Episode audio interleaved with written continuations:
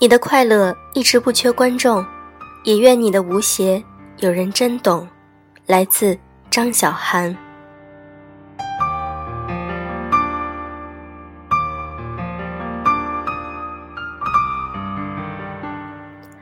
用声音触碰心灵，各位好，这里是优质女纸必修课，我是小飞鱼。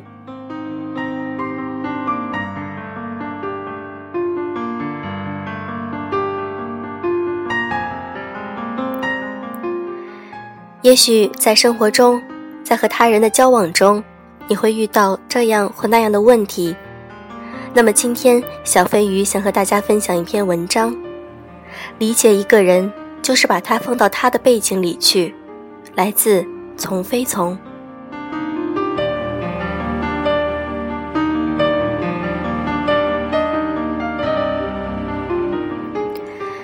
理解他人的过程。就是走出自我中心的过程，也是长大的过程，发现每个人都是平等的过程。基于你发现了每个人都是平等的，你就不会发展出高期待了，因此你也不会对人有太失望的感觉，你也就不会有怨恨的感觉。同时，你也深刻理解了他人。怨恨的意思是，我想要，但我没得到。你应该给我，且你有能力给我，但是你没有做。而成人的过程就是，我想要，但我没有得到。你应该给我，但是你没有做。你没有做，是因为你没有能力给我，而不是你不想。所以我原谅你，不怨你，并且愿意给你我的理解和慈悲。我们会发现，没有人是神。大家都有自己的无奈和悲哀，可是我们常常迟迟不愿意长大，以至于把怨恨、抱怨延伸到了对生活的方方面面，对伴侣、对父母、对领导、对孩子、对偶像，甚至对自己。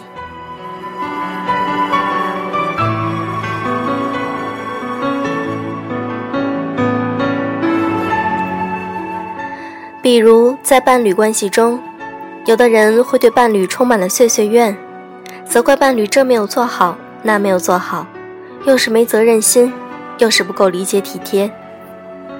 我认识一对情侣，女孩对男孩有着还不错的感情，却执意要离开他，因为失望。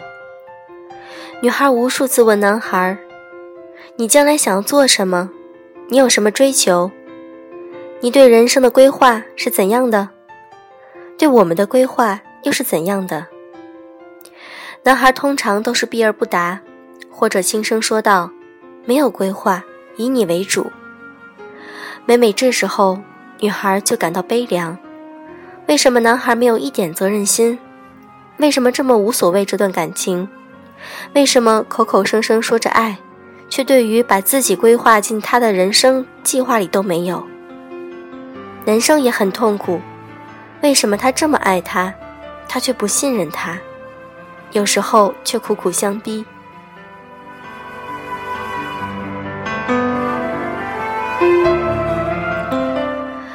我理解女孩的地方在于，她是个有追求的人，却屡屡实现不了自己的追求，所以她需要一个人来转嫁自己的需求，通过男朋友是个有梦想的人来找点慰藉。我带着女孩一起和这个男孩做了心理咨询，探索了男孩没有规划背后的潜意识是什么。我们慢慢探索到，男孩不敢有规划，不能有规划，规划是个令人恐惧的东西。女孩很惊讶，也很不理解，为什么他会对梦想这么美好的东西有这样的排斥。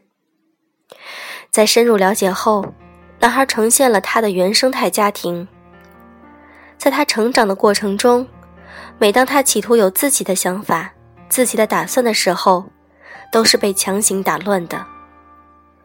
因为他的父母会替他做各种决定，灌输给他什么是好的、坏的，什么是对的、错的，什么是应该做的，他只有执行的份儿，不能有独立的思考。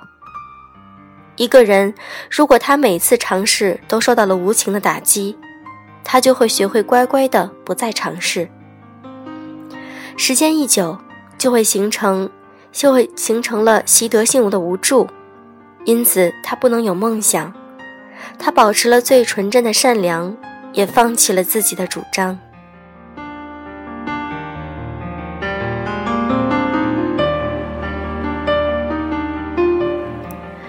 探索完这些后，女孩泣不成声。她深深的感动于男孩的坚强，如此的环境下依然活了下来，并且还能有一颗勇敢爱爱的心。她需要的是伴侣慢慢重新发展出梦想，而不是指责他没有梦想。这和爱不爱没有关系，这只是他的经验导致了他的思考方式，是他隐隐的伤。而女孩从来没有认真的看待过他的这一面。为什么女孩会看不到男孩的这一面呢？探索了女孩的潜意识，我们发现，她很心疼父母的劳累，想通过自己的努力给他们一个未来。办法就是努力成就自己，因此她要设立目标，达成目标。她的经历告诉了她，人只有规划好了路。才能走得好。人没有规划，只能说是执行，不在乎，所以他怨男生。男生也理解了他这个怨，背后有着太深的担忧，怕自己没有前途，怕自己是个不上进的人，觉得没有梦想等于爱不了他。关系的和解有时候很简单，就是能看到彼此深处的脆弱。当你能看到那部分脆弱的时候，你就不会再去怨恨对方，因为你知道了，不是他不想给，而是没有能力给。你也知道了，其实他是想给的，是爱着的。你看到了脆弱，同时也就看到了脆弱之下的爱。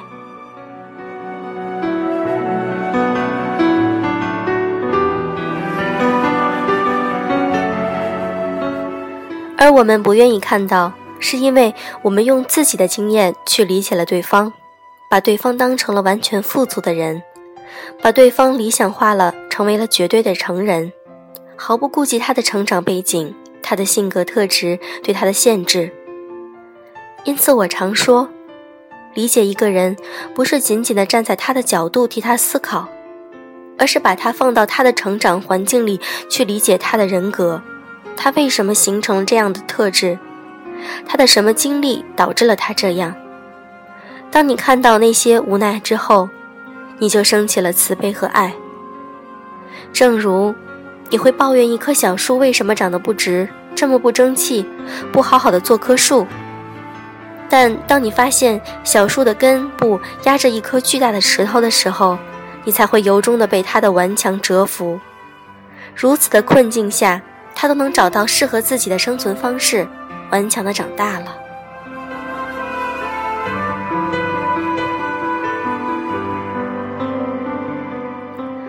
我们再来探讨一下我们和父母的关系。这可能是人类怨恨的一个雏形。在小孩子的眼里，妈妈是掌握了生存资料者，因此她是绝对对的，而且是绝对有能力的。婴儿天生就理所当然的想对母亲索取，妈妈也该有足够的奶水和爱供给他们的成长。当这个妈妈没有满足他的时候，他就会生怨。如果你去回忆和观察，你会发现，很多奇怪的事被我们解读为了不爱。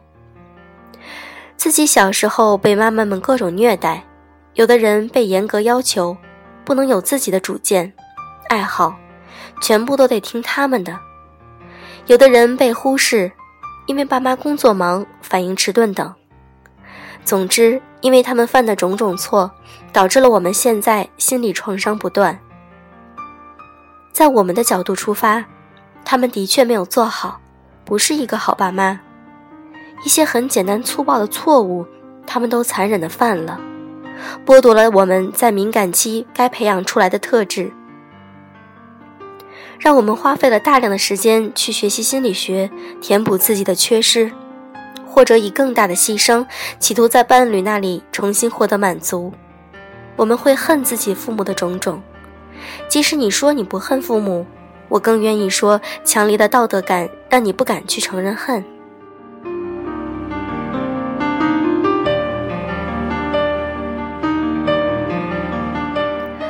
因为真正不恨的标志应该是这样的：爸爸妈妈，我可怜你。可怜这个词不放进贬义区的话，放在这蛮好听的。因为你会发现，他们的成长经历决定了他们已经最大化的做到了如此。你的妈妈也曾经是个婴儿，在她成长的环境里，接受了那个年代的各种不幸：没上学，孩子多，被忽视，被暴力，被控制，被各种要求，都是常有之事。他们或经历战争，或经历饥荒、文革。在那个年代，巨大的扭曲下，他们想活下来，只有以扭曲的点的心理功能作为代价。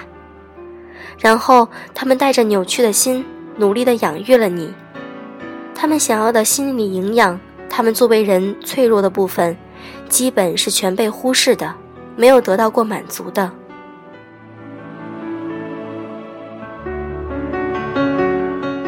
甚至他们中年后。作为一个中年的男人或女人，也尽是无奈。我也是在学了很多年心理学之后，回家第一次敢跟我妈探讨她的人生，她这些年的委屈、恐惧，对于她老公的不信任。当我共情一个经历沧桑的女人深处的脆弱和悲哀的时候，我看到她默默地流下了泪，我觉得很心酸。这个女人这些年活成这样，也是够拼的。有着一个没有被满足的内在小孩，从来没有被看到过。他无数次用控制、抱怨来尝试发出需求的呐喊，却一次次被孩子们说：“妈，你别唠叨了。”被老公附和着说：“你妈就是这样的人。”作为一个中年女人，不能够被老公理解，不能去问自己的父母再去要，她唯一的寄托，可能就是想从孩子这里获得点什么。他也不想把压力施加下去，可是人的潜意识会把自己的需求通过各种可能性寻求满足，他不知道，也无法控制。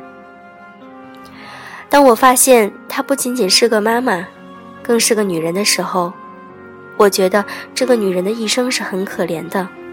我愿意去爱她，而不是在抱怨。虽然我爱她的方式不一定是靠近她，听她唠叨。当然，这可能也是一种好方法。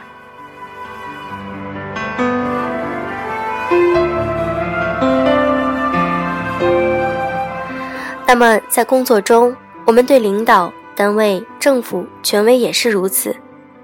领导就是父母的一个象征的延伸品，我们期待着领导能做出英明的决定，为我们负责，从来不出错。如果他做的不好，我们就抱怨。我们对他们的这些期待，就像是婴儿对妈妈的期待是一样的，从来没有想过他们也是人，有着自己的无奈。他们和我们是平等的，大家只是角色不一样，能力有一些不一样，但作为人的部分，我们却是非常一样的。萨提亚常说：“我们都是同一生命力的见证。作为人，我们百分之九十八的部分都是相同的。”我们经历怎样的过去，就会发展出怎样的处事方式、怎样的人格。因此，当你看待一个看不惯的人，对一个人有愤怒感的时候，通常是这样的：你用你自己的视角去审视了他，他应该很简单的就做得到的事却没有做到。但是你把他放到他的成长背景里去，你马上就发现，其实他已经很努力、很认真了。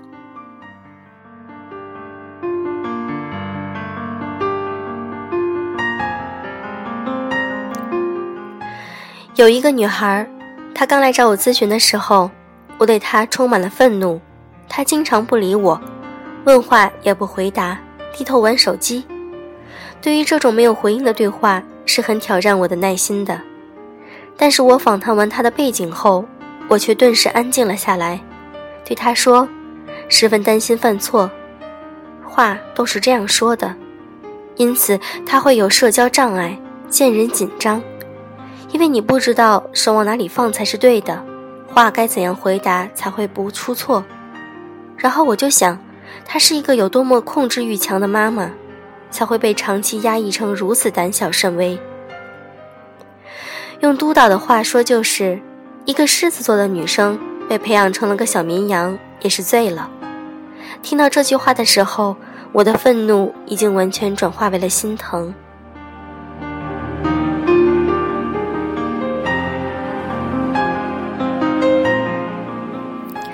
萨提亚相信人性本善，人本来的动力就是积极向上的。我们所愤怒、抱怨、怨恨的，不过是该那么做的却没有被做。实际上，我们只是没有发现，他的确是没有能力这么做。虽然你有时候很难理解他为什么没有能力这么做，他明明是有的呀。那只是你觉得，从你的背景里看，他应该是有的，所以你还是恨他、怨他、指责他，为什么不那么去做？但是你依然需要把它放到三个背景里去看。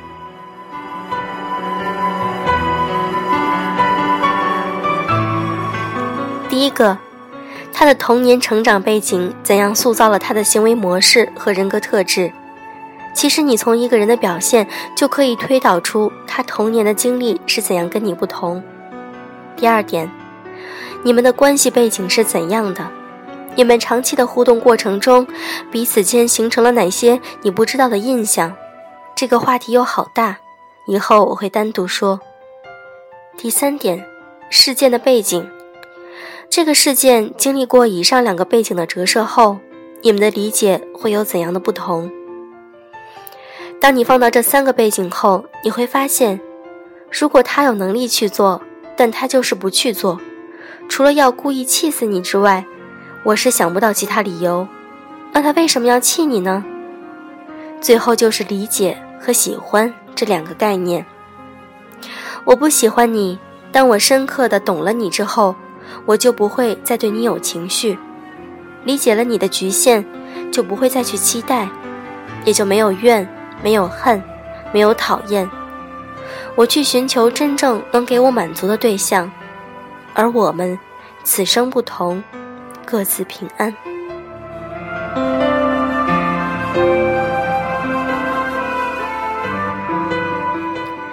想和小飞鱼交流的话，请添加小飞鱼的微信。田园小飞鱼，今天的小飞鱼又有些感冒，嗓子有些痛，祝大家各位晚安，保重身体哦。